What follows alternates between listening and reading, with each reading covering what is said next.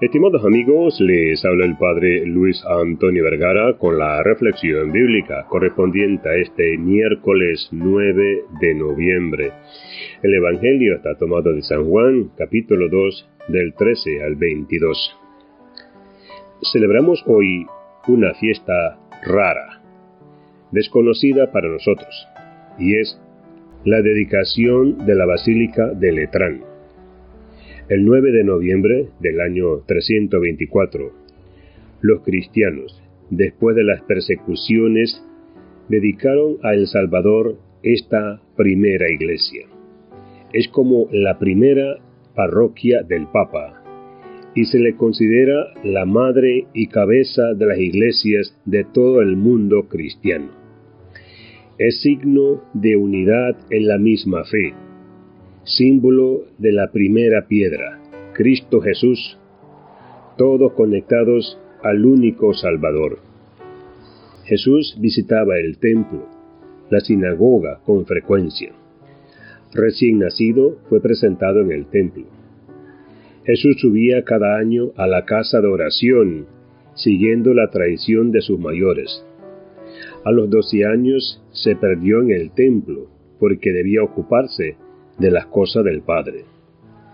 El Evangelio de hoy nos recuerda que Jesús hizo un látigo y expulsó del templo a todos aquellos traficantes que lo habían convertido en una cueva de ladrones. Este enojo del Señor vale también para nosotros hoy. Todos los templos, incluidos los nuestros, tienen que ser lugares santos, casa de oración, ámbito del encuentro con Dios, sitio para pedir perdón y celebrar su amor, y ser enviados a transformar el mundo. Ir al templo es aceptar la invitación de Dios para sus invitados de honor. Jesús defendió con valentía el honor del templo, pero les dijo algo que no entendieron. Destruyan este templo y en tres días lo reedificaré. San Juan nos aclara el enigma. Se refería al templo de su propio cuerpo. Nuestros templos son hermosos y necesarios. Dios quiere habitar en ellos, aunque no cabe en ningún lugar. El verdadero templo el único lugar del encuentro con Dios es Jesucristo. Él es el templo. Él es el rostro visible de Dios. Es el sacramento del encuentro con el Padre. Él es el que vive y hace vivir cristianamente.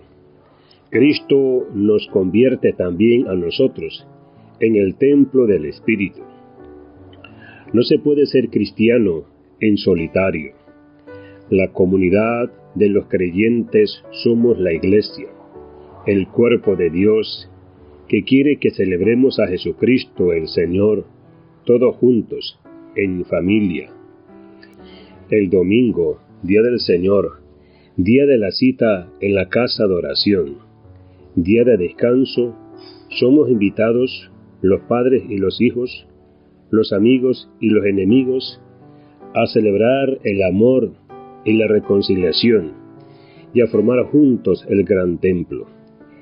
El mejor templo, el cuerpo de Cristo vivo y vibrante, y signo para todos de la presencia de Cristo en medio de nosotros.